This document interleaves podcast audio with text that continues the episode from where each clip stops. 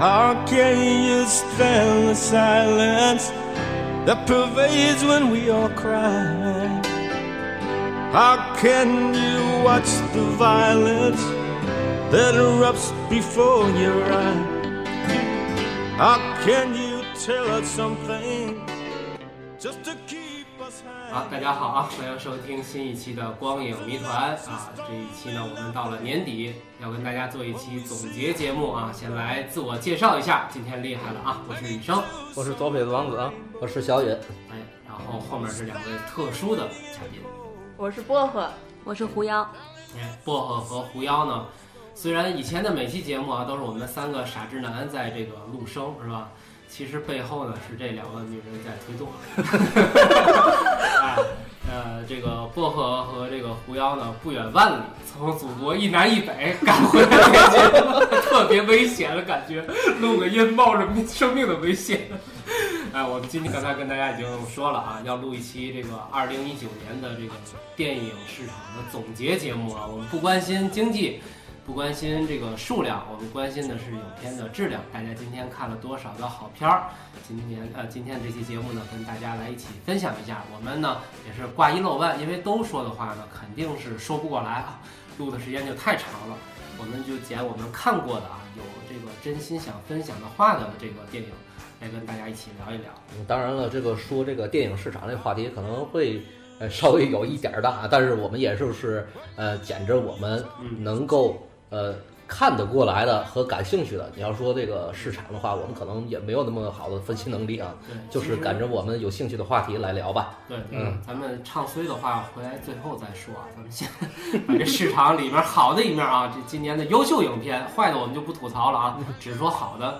捡这个优秀的影片呢，我们分了几个模块啊。一个呢，第一段我们要聊的是这个本土院线，也就是说华语片儿今年啊，无论是上映的，还是大家通过各种这个 资源能够看到的，主要是二零一九年能够跟大家见面的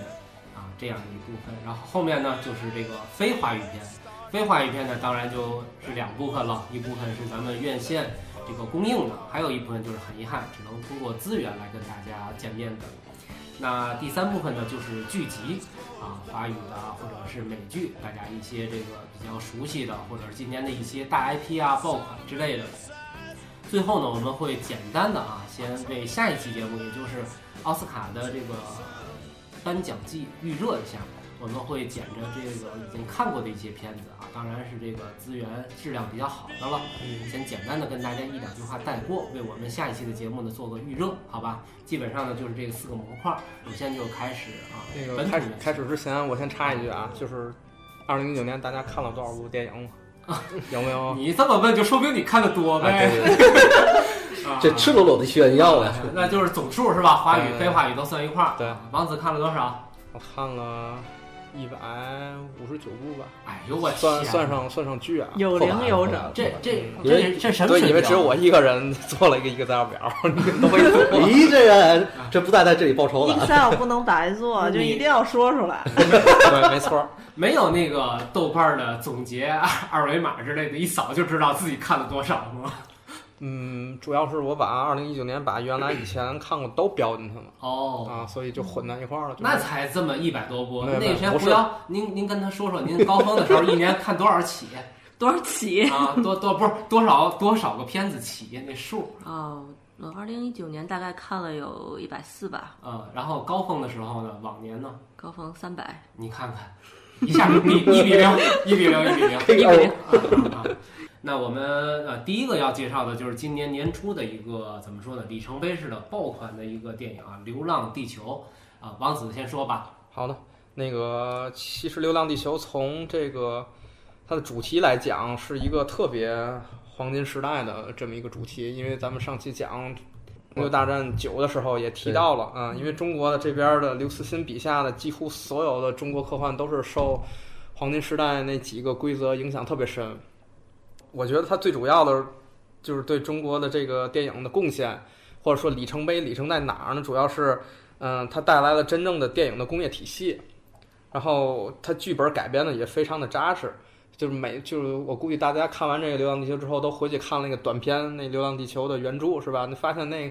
要改要把整个电影搬上去的话，几乎是不可能的。所以他当他们当时编剧就想，我到底要把哪一段给他搬上去，就选了那个其实，在原著里就一句话的一段儿给搬上去了。然后它里面其实也说了，就是呃，这个改编啊，电影它不是照搬，你要符合原著的精神，当然当然也得有那个大胆的修改。这故事啊，你得符合嗯、电影这个媒介能产生的就能讲的这个故事类型。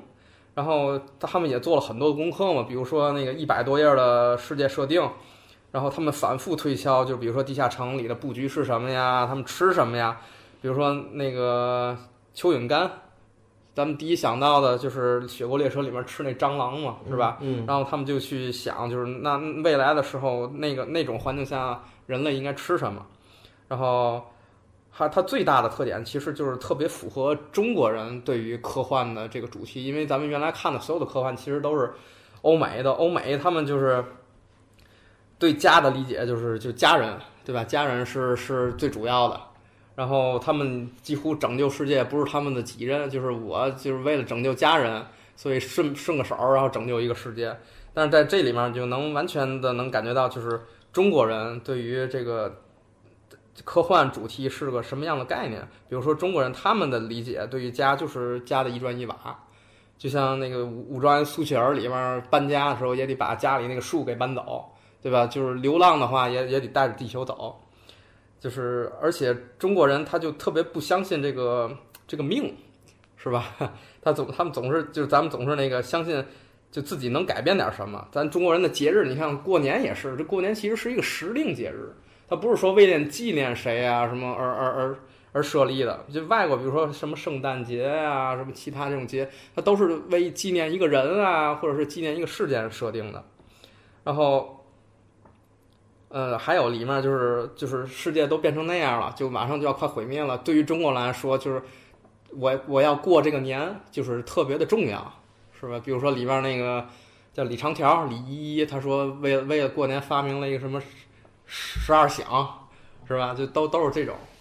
那我补充那个王子说的后面说一点，我觉得他把这个核心啊，他这个故事啊，大概都说了一下。我就是从那个我们视觉角度去讲一下《流浪地球》这个事儿。我觉得《流浪地球》就一定要吹，呃，吹的不是它就是有多完善，吹的不是它，呃，就像大家可能。也有一部分人吹的挺过的，就觉得里程碑啊、或者怎么样的。我觉得就是真的是能看到中国科幻的第一步了。对，它不仅仅是一个过硬的科幻电影，而它是它最大的意义是它属于一个中国的科幻。对，就是它所有的背景故事，还有它的内心核呃内容核心的，还有它所看到的那些设计，全都是属于中国的设计。就是比如说我们看到地下城，然后又打麻将，就那种灯红酒绿的那种，对对对，哎，就还有刚才才的那个十二响，都是就很中国的元素，不像就是以前我们想到的中国科幻，就是那种好像穿一个银色衣服，上面走几条线，对或者是出现一个大脑袋、大眼睛的外星人那种，就是科幻了，或者是以前嗯很多呃什么。一些大明星参演的一些片子，我就不点名了。经常出现什么什么盖一个头盔，然后身上穿几个机甲，就好像是科幻了。那种都是没有精神内核的科幻。而现在我们就是《流浪地球》，首先要感谢，其实要感谢刘慈欣。就刘慈欣在文学上，就是让科幻中国的科幻就走出去一步。然后其次第二步就是我们。呃，出现了一批优秀的概念设计师，做出了一批就是真正属于我们的样子，还有我们的呃核心的呃内容的科幻。所以我我觉得就是这是《流浪地球》让我最喜欢的地方。还有那个内核，就比比如说那个饱和式救援，就就原来在那个所有的电影里面全都是，嗯，就是一帮人，对吧？就就干这一件事儿。他不是，他就是最后才发现，其实主角就是好几好一百五十多万里面其中的一些人，就很多人都去做这件事情。就就是完全体验了一种怎么说集体主主义，而不是个人主义，一不是个人人去英雄主义。他甚至不是主角去救的那个，他们他最后其实就是点了个火而已。他们去想把那个撞针放到那个电话线上，结果发现别人已经做到了，嗯。是不是？所以它作为一个去年的开篇，然后又一个大热，到最后就是院线。呃，排名第二大票房的电影，我觉得是可以铭记历史的。对，被称为科幻中国科幻元元年我觉得这个这个评价，我觉得也是值得的。对于这个，嗯，因为它从各嗯个方面都是比较优秀的，不仅仅是流于表面，它有了就是背后的一些，不管是文学，还有精神，还有一些哲学的。嗯，东西就是它都都在做了，就是这就是工业化的体现。，这其证明中实这真的中国电影是工业化工业的。迈出了着实的就是我们我们拍那个电影或者我们拍科幻电影，不再拍脑门儿了，我们开始流按程了哎，对哎我们有流程了有了，体系了。对我们也有人才了，这嗯是不一样，我觉得。所以也特别期待什么《三体》搬上银幕，或者或者是变成剧集之类的。嗯，但是这个很期待挺难的。哎，嗯，没关系，我觉得终归会实现的。嗯，当时我记得我给他发的一段影评，就是无论你的意识形态立场是怎样的，但是就电影艺术、电影工业角度来说呢，《流浪地球》是这个中国科幻绕不过去的一个片子啊。那说到技术呢，我们接下来要讲的就是另外一个大模块了啊，动画片儿。今年的国产动画，相信在夏天给大家留下了非常深刻的印象，就是这个哪吒。同时呢，还有另外一部这个口碑神作啊，《罗小黑》。那这两个片子，我们我们可以一起来聊聊吧，好吧？罗小黑原来是有那个动画片儿的，对吧？对对对对然后它也是基于原来有一个 IP 的一个基础上，然后发展成一大电影。嗯，对，但我没看那个电影啊，但是他那个动画片儿我是一直一直有追，一直有追。我觉得，哦，嗯，对。然后罗小黑在那个的这个周边也是蛮火的，就是微信的表情包什么的都有。对对对，那么手办啊、玩偶什么的。哪吒和罗小黑在我们今年的那个暑期档，然后呢都是两部就是非常受欢迎的电影，但他们两个其实还挺不一样的。从制作上，首先一个是二 D，一个是三 D，然后呢哪吒其实是偏比较宏大的那种叙事来来讲的，就是比如它的场景啊，还有它的那个呃。呃，制作呀、都是还是往大里做，但罗小黑就是让我呃觉得特别不一样的一点，就是它做的特别简单，很多呃二 D 的，嗯、就是 IP，它如果是做的成电影，它都会转成三 D 的，或者是做的非常的繁复。但是罗小黑大部分的留白，很粗的描线，然后。嗯，就是留着了原汁原味的那种动画的那种感觉给我们，我就觉得他这个还是挺挺难得的，就没有从就是呃吸引眼球上就找噱头上面去吸引我，而从本身的剧情，然后他们去做了一些呃。就是手脚做了一些，就是很下了很大的功夫，让我们感觉到了，就是他的这个诚意也是，但是也是很奇特的，就是他有他自己的特别明显的一个风格，让他就是在这些院线动画电影，就是有一种独树一帜的感觉。就是罗小黑，我其实还蛮喜欢的，对我挺就是喜欢的。王子是不是喜欢罗小黑要超过哪吒对吒？，我觉得哪吒有点过，就是为什么？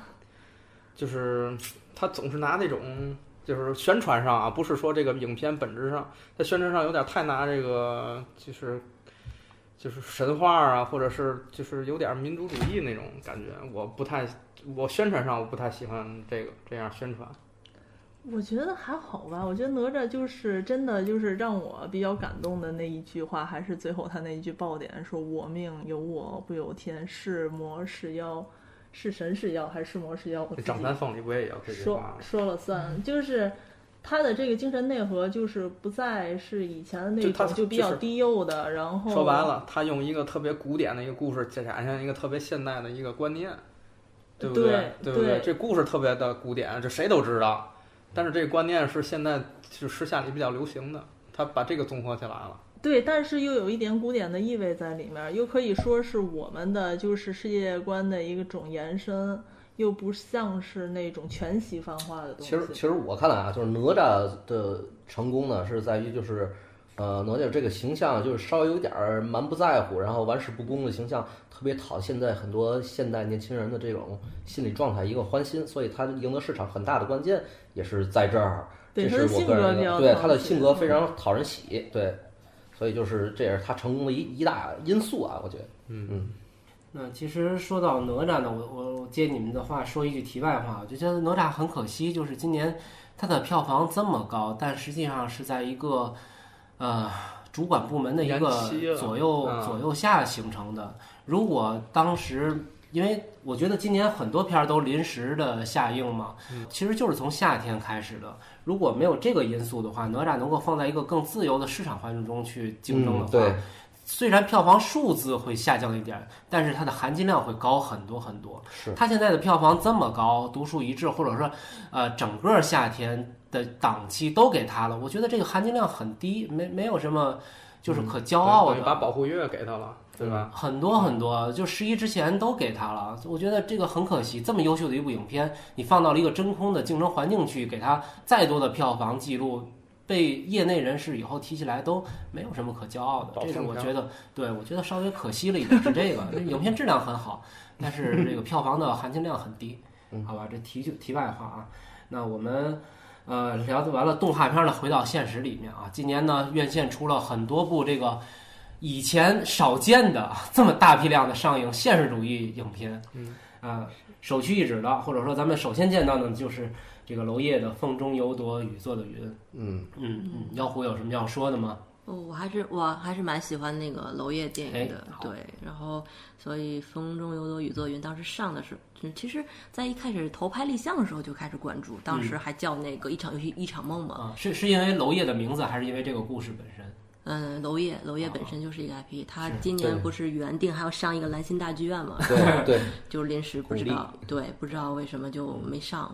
嗯，风中，而且《风中多雨做云》也是蛮难得的，在国内能看到一部，嗯、黑色电影类型那么一个电影，嗯就是，呃，也是讲的是一个很有都市气质的那么一个片子。嗯，整体来讲感觉其实蛮难得。虽然陈老师的戏份被删的没有脸了已经，但是陈老师在里边不是贡献了一句整个这个电影里的特别重要的一句台词嘛，对吧？会过去，那个会忘记。然后整个人感觉虽然实际上没过去，也没被忘记。对，虽然没露脸，但是大家都记住了他。对，然后感觉，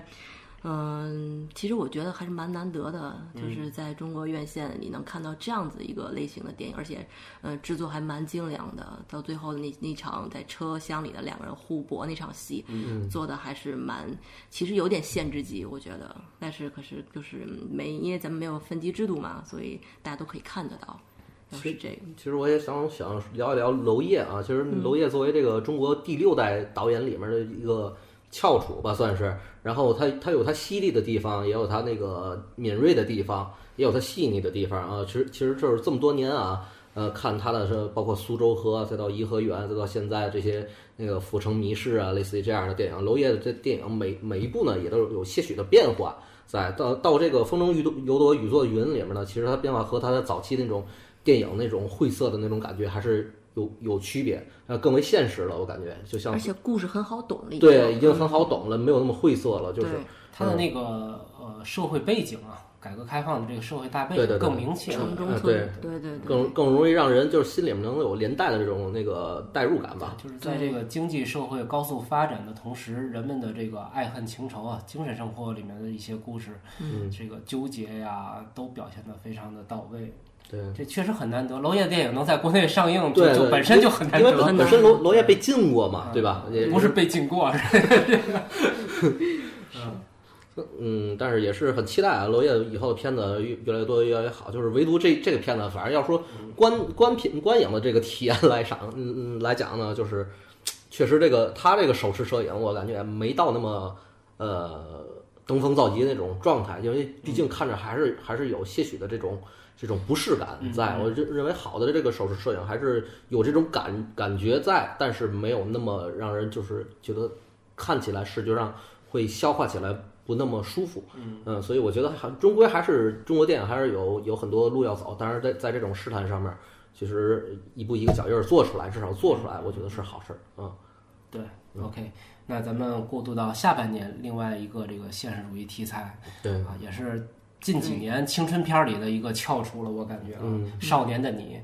少年的你确实是不错啊，嗯，薄荷来给大家聊聊吧。这《少年的你》就刚出来的时候，其实挺富有争议的，就是被大家笑称为“荣梗的你”嘛。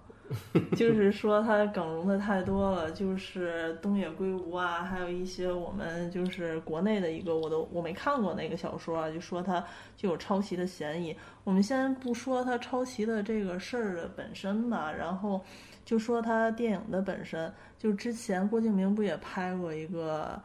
电影，然后说他是那个讲校园暴力悲伤逆流成河，啊对我那个电影我没没怎么看过，那但是那个是洛洛拍的，郭敬明监制。哦，对对对，反正就是他那阵儿一直说他是拍的是，呃，嗯，叫，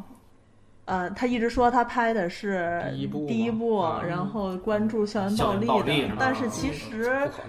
但哎，但是这个片子不一样，在它现在是不仅是呃拍的是这种类型的校园暴力类型的片子，而且它两个演员全都是流量演员，哎，他这一点就是很难得。他嗯，非常难得。他都是我们就是嗯、呃最火的演员，拍了一个就是比较火的片子，让大家真正的就是走进影院，哎，社会很多的人去看看这件事儿。然后呢，就是嗯，这这个还是不一样。就先说的那两个演员，我觉得就。真的完全出乎我的意料之外的，就是尤其易烊易烊千千玺。嗯，我记得我还没看这个片子的时候，朋友圈里有个人，然后他就是发了一条那朋友圈，就说易烊千玺是上天赏满汉全席时，说他真的是想不到他能拍的拍的这么好。再一个，他刚出道不都是那种偶像那个对对出道，对没有人会觉得这这三个人会演戏。对，但周冬雨一直就是还是对周冬雨啊周冬雨确实是实力派，但是易烊千玺确实没想没有想没到有想到，就周冬雨就躲在垃圾箱的那个镜头里，就眼泪就哗就掉下来了，他整个就哭了，整个一场电影，对，哭了一场几乎都在哭。而且不但是都不说啊，就是周周冬雨演这种中学生啊，这这个形象周太合适了哎呀！对呀、周冬雨比易烊千玺要大快十岁，就不到十岁吧。然后易烊千玺是十几岁，然后周冬雨演这片子是二十六还是二十七岁？然后就是你就感觉他们两个就是啊同龄人，很是不是？甚至就是到最后的时候，就是呃，最后就结局的时候，就是易烊千玺跟在他后面，还觉得易烊千玺比他要大一些。易烊千玺不是有一个弟弟是吧？对，他是个，他很喜欢他的对弟，经常晒当家比较早，你就早有点早熟。对他就是 就是这个片子从演员啊，嗯然后到他的内容都、都还是蛮好的，导演拍的也也蛮好的。其实嗯我在影院的时候我看，我觉得还有点不适感，因为它中近景特别多，就又大，嗯脑袋又大，嗯，然后呢，那个拉这么多中近景都是特写，我就觉得哇，就是还是让我有点儿不是很舒服。到后来，我又从那个他有资源的时候，我又从那个网站上又看了一遍，然后我就觉得从网站上其实让我舒服很多，就是非常适合小屏幕看。其实我觉得不电视是特别。其实用这种那个中近景镜头的，就是大多就是更更是导演有有意去考量这个演员的这个演技，对对或者说是是更想表现表演这一这一个环节的时候，对，对，嗯，而且这嗯而且推了这么多中近景，也没有什么演技上的瑕疵。然后两个小演员不叫两个小演员吗？两个演员就都 hold 住了这种就是特别细微的那种感情戏，我觉得是非常非常不容易的。我觉得导演从技法上，就是剪辑的技法和配乐技法上也也比较纯熟，你知道，就是他就是尤其入高考入场的时候，嗯那一个镜头做了一个夸一个静音，就是就是那条线一落下，吸声，对，有呼吸声，所有人进去的时候，那时候是静音的，把高考的这种紧紧张感描绘的特别好。我觉还得这个有他们电影还是那个蛮有上下楼看点梯的。那对对对个对意象，就是，嗯、他们一直就是也是家门口跟小丑一样，就是家门口有个楼梯，他一直今年光上下楼梯，对，今年好多上下楼梯，就一直在寄上。生虫也上下楼梯，都都上下楼梯。还得爬了，经常 然后就是一直在上楼梯，一直在上楼梯。最后米莱把米莱呃不叫是叫未来，把未来推下来的时候也是楼梯，对，啊，也是楼梯。我看我看完这部电影的时候的感觉就是，我就想，就是这，我觉得这是中国电影该有的力量，就是他很少去关注这方面的主题，就就是中国的家长或者是教师都觉得这不是个事儿，嗯，对吧？你看这部电影出来之后，像像那个微博上一些就反映就是暴力的都都很多，就国家也开始去重视，这应该就是应该电影该有的力量。对，就像韩国的熔炉一样，嗯，就是对对对，就是你就现实问题的，就你发现问题，你就要把问题反映出来。嗯嗯，它也是在上映之前就是被整改了很多次，嗯然后就是很多东西其实也都剪了，然后有一些东西也是，呃，对不上的，但是，呃，能上映其实就是一件好事儿。对我觉得它能最后能上，我觉得这毕竟这个话题还是比较。健康的，适合拍成电影。对，这主要是一些监管部门，就是有事儿别藏着掖着，对吧？你把它，你把它拍出来，这期咱积极效果还能播吗其实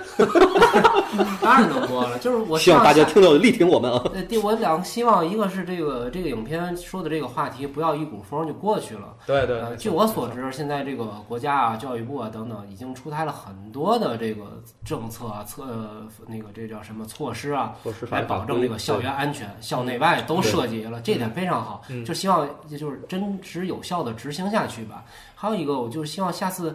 这种大陆尖锐问题的东西、敏感问题的东西，大陆导演能够拍一两部，就你别自己就把自己阉割了，你等着港台导演去有这种意识萌发来拍这些电影。风险太高了，导演我就觉得，呃，打一个不恰当的比方，就是，嗯，就是监管的上级把一些导演啊、电影人啊、制片、出品公司这些都控制的严格极了，然后有一天他们不控制的时候，这些人自己也忘了自己应该干什么了。嗯嗯我觉得那是电影最最不好的一一件事情。是对，啊，说多了啊，这个现现实题材咱们接接着走，接着走，到了年底厉害了啊，这个南方车站的聚会。嗯啊，这这是个大 IP，而且这个确实热了一下。对啊，国庆档也过去了，这个这个片子当时确实热了一下。呃，而且我记得啊这部电影好像是在武汉拍的，他 那个方言用的就是武汉的对方言，是吧？对对，当时我还说了一句，我说这个方言选的不好，哪怕这个真实的事件，嗯。你是这个武汉的发生的一个新闻，但是你不一定这方言也设定故事地点也设定在那儿，因为他那方言就是离普通话很远，但是距离咱们很平常接触一些很有特色的地方语言也很远。是是四川话呀，是吧？广东话呀，这些咱们听的平时很多，也对比较能够在影视系系统里面能够熟悉一点。但是他选的这个语言，确实让人理解起来有一些距离感是。啊。我说多了啊，要不接着跟大家说说这部电影吧。哦，这电影其实我还是觉得也是挺蛮难得能在中国院线里看见的，就是一部嗯、呃也是有蛮有黑色电影气质的，但是它整体打光都是比较那种霓虹灯美学的那种感觉，嗯嗯是，然后看着就是蛮新颖的，而且有点那种就是呃，因为主要我是胡歌的粉丝。所以，哦 所以当时这部电影上映的时候是看的早场，我以为我可以包场，但是我跟另外三个女孩子一起分享了胡歌的这部 电影，但是拍的还是蛮血腥暴力的，对，也没有分级，就我喜欢的好像都没分级，就感 就感觉也是可以值得看一看的，毕竟这个题材它其实都是说它叫黑色电影，但是我那天嗯查了一下。焦裕南的这部电影，它有一点杀戮电影的那种，就是上个世纪八十年代美国有一种就是一种杀戮电影，就是 B 级片儿那种类型的气质，就对，就是一路杀，一路砍杀，哦一路砍杀到最后那么样的一个电影，它也是可以看到里边胡歌啊，其他人都是在互相砍杀中，而且那种小呃小偷儿开会跟警察开会互相都互文了，看着也是蛮有黑色幽默的感觉的一部电影，但是。我还个人还是蛮喜欢的，虽然整体来讲感觉节奏上有点问题，而且不太喜欢那个结尾吧，可是还是蛮有刁亦男气质的一个片子。对嗯，最后颁奖的也黑了一下嘛，上去给那个桂纶镁就是颁什么，颁那个奖金什么的。虽然黑了一下那个，然后最后两个女人拿着奖金慢慢的走，慢慢的走，然后那一段大家不都是想到那个呃《末路狂花》，都想到《末路狂花》两个女人那样互相呃扶持、互相依偎那种感觉，嗯、整体来讲还是看完还是蛮触动的，我觉得挺好的，嗯，南方车站就是刁刁亦男这个导演本身就擅长这种黑色题材，就是上一上一部片子就是名震江湖这这个《白日焰火》哈，对，《白日焰火》我是非常喜欢，所以我也是非常关注这这这部电影。廖凡那个，对，对。廖廖凡是凭着这个《白日焰火》拿了那个柏林金熊的影帝，对。然后确实在表演上面那个，包括最后那一段在迪斯科舞厅那个那一段独舞，把那种呃气质表现的非常的淋漓尽致，我也是非常喜欢那段戏啊。嗯，所以就是其实刁亦刁亦男出品还是有有，在我的眼里啊，就是说俗一点啊，真是有点玩意儿，可以把这个中国的这种罪案啊，或者说这这种方向的类型片能够发展的比较极致。嗯，我是个人是非常喜欢《白日焰火》的，所以也是非常关注刁亦男，包括他之后的电影，我也会长期关注的而。且就是呃，多说一句啊，就是刁亦男早年有一部呃独立电影《夜车》，如果大家有兴趣可以去看一下那个。我个人感觉就是刁亦男在《夜车》这部电影里确立了他所有就以后所有电影的风格和气质。我们可以看到很熟悉的一些影子在里边，比如说就是杀凶杀呀、指认啊，然后我们可以在《白日焰火》里看到，然后一个女人的那种孤独啊、寂寞呀，包括一些嗯、对于爱情的渴望啊，我们可以在也可以在《白日焰火》里看到。然后呃一个呃独行的一个杀手，然后跟踪的那种杀手形象，然后在那个南方车站聚会里也有有所体现。就是《夜车》这部电影，刁亦男还是嗯，哎，这个不提了，就这样吧。呃，三部这个现实题材的说完以后呢，呃想说一个介于现实和超现实之间的一部电影，就是今年今年这个春夏之交的时候，有有一个其实咱们这个是藏族的天才导演啊，万马才旦的这个撞死一只羊，这个电影老实说，这是我第一次在院线看这个万马导演的片子，我不知道你们谁了解他？这是他第一部公映的吗？还是应该不是是吧？但是是我第一次看在院线里看他的片子，呃，确实好，确实好。这这部片子也让姚虎来说说吧。这个我我没看过，我我只记得他是应该是王家卫那个公司出品的。啊，对对，王王家卫王家卫是监制，监制的对？对啊他就是之前还监制了就很多烂片儿嘛，这次终于监制了一个好片儿，也是有监制了很多烂片儿吗？就去年梁朝伟演那个是烂片儿吧？哎百度什么摆渡人哦，百度人那个那个我没看，那太烂了，听说就烂。你。说张嘉佳拍不下去，最后都王家卫接盘拍的，挺难得能在院线看到一部跟那个宗教有关的一部一部嗯电影的。嗯对，其实我觉得，呃，虽然当时就是阴错阳差都没看没看吧，嗯但是我听我朋友很多人过来给我的反馈吧，觉得呃讨论了一些呃就是生，讨论一些生存，嗯讨论一些呃信念，包括一些信仰救赎的一嗯些上面的一些东西，就是看完之后，虽然不能说像看那个张扬那个那个电影叫什么来着，就是感受那么触动那么大吧，就张张扬那个叫什么。伪纪录片儿，磕长头那那个啊，对对对，但是就是《壮阳》是一部就是比较慢热的电影，看完看完之后就是嗯回回响比较大，对，你你们看了吗？这个《撞死我其实没看，没看我但是我大概知道讲的是什么。机缘巧合吧，我看的正好是那个万马导演来天津的那场路演的那那一场，嗯，然后完事儿还找他签了一名，人特别好，特别谦逊啊，真真的是以前光听说来着，这回是眼见为实。包括现场有一些，呃，观众在影后交流的时候问的问题啊，就是，哎，就是很很很不值得花那个时间去去这么好的机会去问那些问题啊，就是非常的简单的问题，但是导演非常有耐心的跟大家都一一解答了，包括观众一些就是所谓的这个过度解读的一些天马行空的疑问啊，那导演都非常谦逊的给大家解释了一下。他这个片子拍的比较好，就是利用两个同名的人，在时光交错中吧，互相去完成对方的一个心愿这么一个事儿。嗯，表现这个生命的这一些呃，怎么说呢？意识形态或者精神世界里的东西，我觉得有有万马导演自己的东西在。呃，可能很多很多朋友看过万马以前之前的这个作品啊，老狗啊什么的，都啊，我想起来了，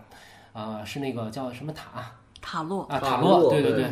啊，塔洛，嗯，我觉得这个片子比塔洛又更上了一个层级，这个确实值得大家如果有机会的话啊，如果院线不再公映的话，你也值得用资源来看一看这个片子，您的摄影非常好，摄影非常好，塔洛非常好。呃，那么最后我们在这个模块里要谈的呢，就是今年的一个重头戏了啊，十一档，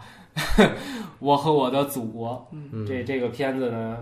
这个由呃呃这个什么情绪最高的薄荷同学啊，力主要聊这个片子。我没力主要聊这个片啊子，但是我觉得这个片子在今年啊，就是也是不得不提，因为我相信大家在看过之后，都被《我和我的祖国》这首歌最起码是洗脑了。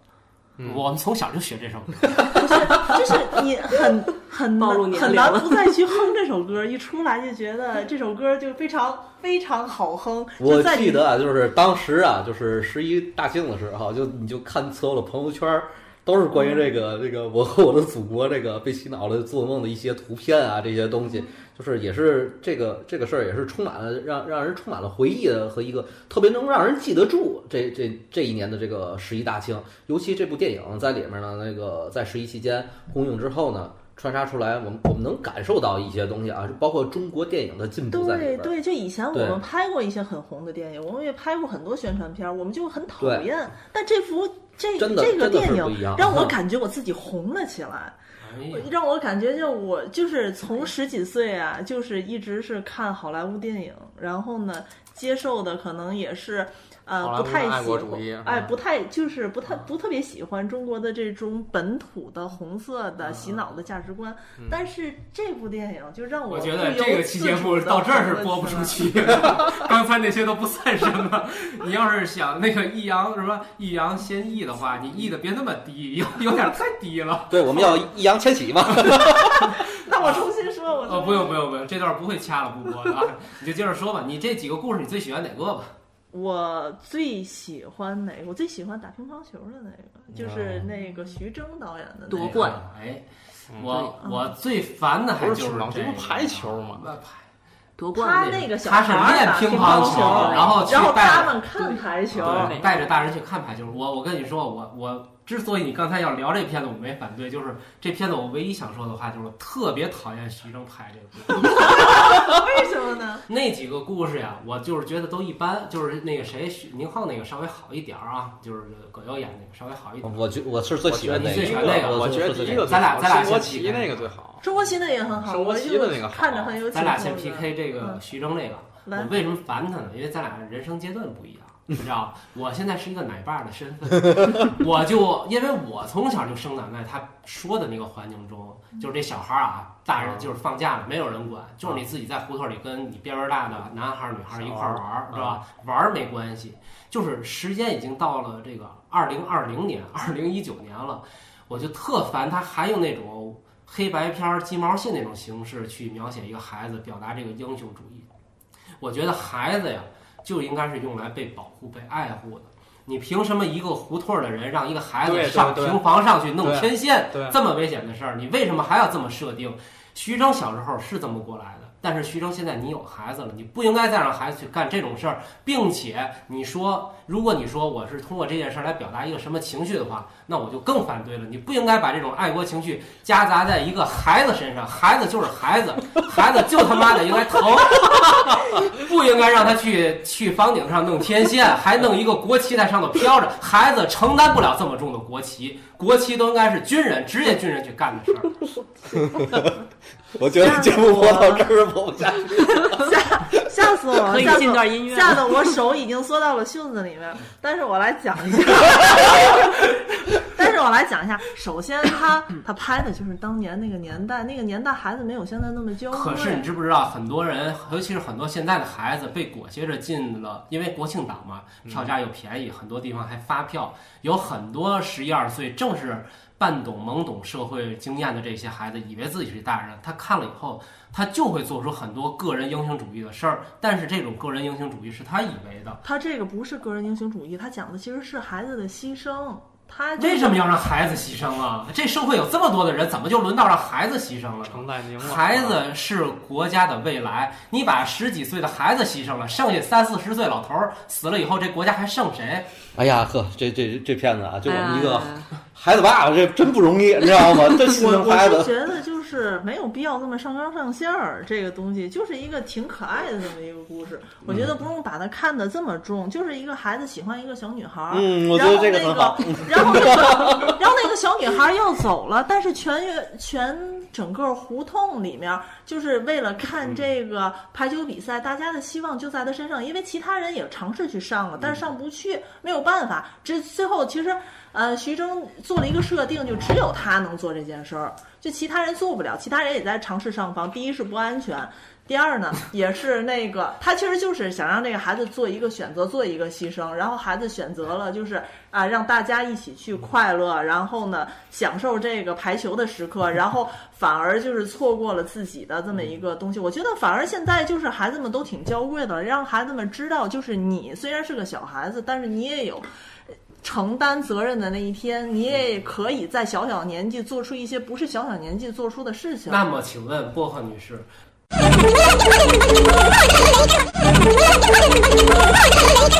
我和你们不一样，我就是这个最喜欢这个片子里边就是葛优的那个片子，奥运的那个片子，其实就是这里边有一个镜头啊，给我印象极为深刻。然后，纵然就是咱咱这是音频节目啊，没有办法去那以视频形式来呈现这个拉片的这种效果，但是我可以跟那个大家来说一下大大概是哪个镜头，就是呃，葛优说那个小孩儿不是那个拿了他的票吗？然后俩人那个到了是警察局还是派出所了，就是然后葛优坐着轮椅围着他转，就是说说那个谁家孩子怎么教你？然后那个他说我爸死了，我用那个四川话说，我爸死，他说我爸还死了呢。他说说说你家哪儿的呀？汶川。就然后那镜头有一个横摇，像的，正镜头有横摇，从那孩子身上咵直接摇到葛优身上，这这个镜头给我印象太深刻了。就是从这个镜头来讲，我敢说，就是说我和我的祖国的不单纯就是这么简单的利益，而是就是说从镜头语言上，它是用的是很成熟的。我在国产电影里就很这些年很很少见到给我表达这么完整、这么准确、非常精准的镜头。这一个镜头把人物的情绪的转移和对人物的这个心理情绪的描写刻画的都非常的到位，我是非常喜欢这个镜头啊！我可以跟大家说一下，大家如果有兴趣，还可以再翻出来再看，好好看一下这个镜头，我特别喜欢。嗯，其实这片子我还喜欢一个大家有可能不喜欢的一个片儿，就是陈凯歌的那个，我觉得我觉得挺喜欢。不好看我 倍儿没劲。我觉得他其他的都非常现实题材，就是就有一说一的感觉。虽然当然一一定是有那个艺术加工啊，但是就是啊、感觉就是怎么说呢，就是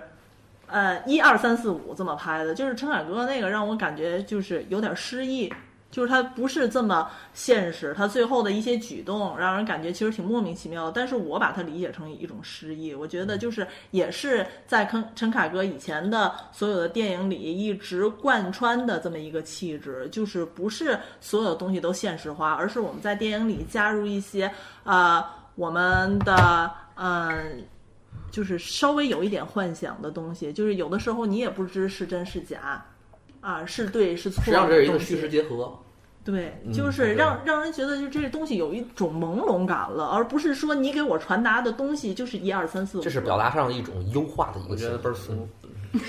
我 我觉得还他学那《悲惨世界》吗？我觉得他比较不好的地儿，就是这个片子拍不好的地儿，有点就想说的太多了，就什么扶贫啊，什么两弹一星啊，然后还有就是一些就比如说，呃，贫困地区的一些面貌啊，就是好像他想在一个片子里就是全都表现出来，有点儿的篇幅又太短，对对对，有点儿、关键是这个篇篇幅太短。有点儿说不上来，有一些东西可能就是不好圆上了，嗯。这个是，但是我还蛮喜欢他这种，就是啊、不是这么实实在在的给你，就是稍微有一点就是呃意向在里面，就有一点儿不是这么符号化，而是给你一点朦胧的感觉。其实任素汐的那个，嗯就是关于核核弹，就是你们可能觉得那个倍儿俗啊，但是我觉得就是第一次，就是电影聚焦的不是那些英雄，他没聚焦于什么邓稼先啊，聚焦那些伟人，他就聚焦就那些就是为这项事业付出很多牺牲那些平凡的人。打基层乒乓公务员，打乒乓球那也是平凡，小孩儿那也是平他他凡啊。他对中国有什么有什么贡献吗？不就是为了让那些那个高兴点儿？那那个是针针对中国是真的有贡献啊！没有没有那些人，咱就没有原子弹啊，是不是？是而且他是，而且而且那那个那个，比如说他错过了那个小女孩儿，对吧？他可以再找别的。那那那个时代就错过就错过了。我想最后就是咱们那个本土院线，呃，聊的差不多的时候，我想说一句总结的那种感觉，就是啊、这两年国产电影大家都有目共睹的，它是蒸蒸日上，对不对？然后我觉得主要的原因是什么呢？我觉得我们找到自己了。就以前我们一直在学这个学那个嗯，然后就现在就是你不管哪一个《流浪地球》中国，少年的呃中国那个科科幻啊，我们的哪吒罗小黑中国的动画动漫啊，然后少少年的年的你你、南方的车站啊、风中还有撞死羊，这都是我们中国的一些呃各个地区发生的事情的，然后的意识形态形成的一个故事，对不对？然后我和我的祖国更不要说了，对吧？就我我觉得就是，我觉得我们事儿太多了可。可以可以这么说啊，就是一九年啊，其实就是对于中国电影来讲挺标志性的一年，我感觉它就是中国电影进步成熟的一个脚印儿了。就是我们找到自己了，就嗯我们不再天天的去想着就是人家拍什么我们学一个，嗯啊，而是说我们拍一个什么东西，然后我们用什么方法去能表达好，嗯，表达好成为一个故事。我觉得这个就是我们以后电影越做越好的这么一个基石。嗯，好的，这我觉得你们说的这个也离不开，你看咱们提的这几个影片吧，他们都是有一个幕后有一个强大的电影人在推动的，都是个体推动，要不然导演强，对吧？要不然是剧本强，《流浪地球》这种，嗯就是不是那种普遍性的。所以，二零二零年我们继续再看，如果是真的好，才是真的好。不光是一方面强，而是整个工业强了。它不工业强对没错整它以前我们的中国电影就是靠一个人，就比如说靠第五，尤其第五代导演，就靠导演一个人，就那个服化道拿来的衣服。或者怎么样的，就是我看那以前第五代导演的那种采访，就是说拿来衣服都不能看，就得这种小到这种事情，导演都要亲自把关。而现在不是了，尤其像《流浪地球》这种片子，没有强大的工业是一定做不出来的。虽然我们用了很多国外的一些呃 第三方。呃第三方，然后外包给人家做了很多特效，但是我们也有一个 How can you watch the violence that erupts before your eyes? How can you tell us something just to keep us hanging on? Something that just mean nothing. When we see it, you are gone. Clinging to some other rainbow. Was standing waiting in the cold, telling us the same old story, knowing time is growing old. That was a wonderful remark.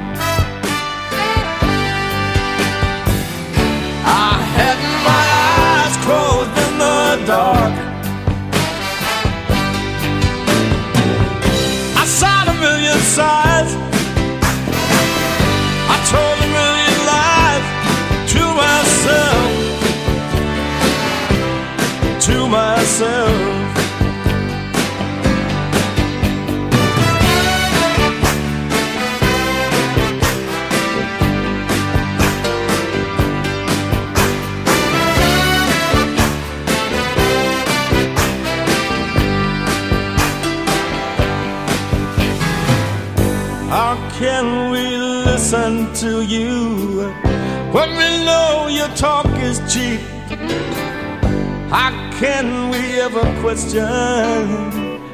why we give more and you keep? How can your empty laughter fill the room like ours with joy when you're only playing with us? like a child with a toy. How can we ever feel the freedom or the flame that fires the spark? How can we ever come out even when reality is stark? That was a wonderful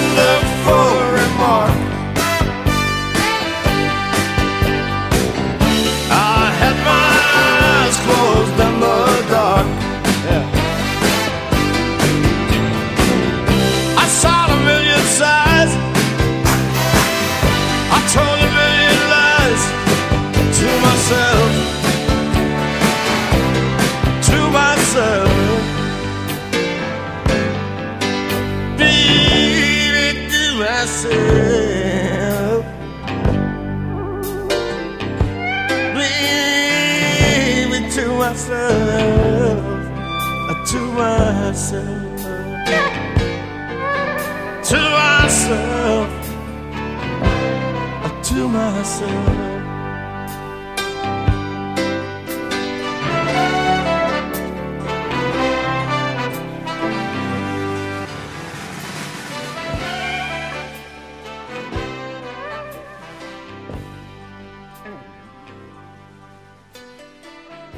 上是我们新年二零一九盘点节目的上半场，希望大家点赞、收藏、关注。最后，在这个年末的时期，祝大家新年快乐，阖家团圆。多看好电影。对，多给我们转发点赞，谢谢大家，谢谢大家。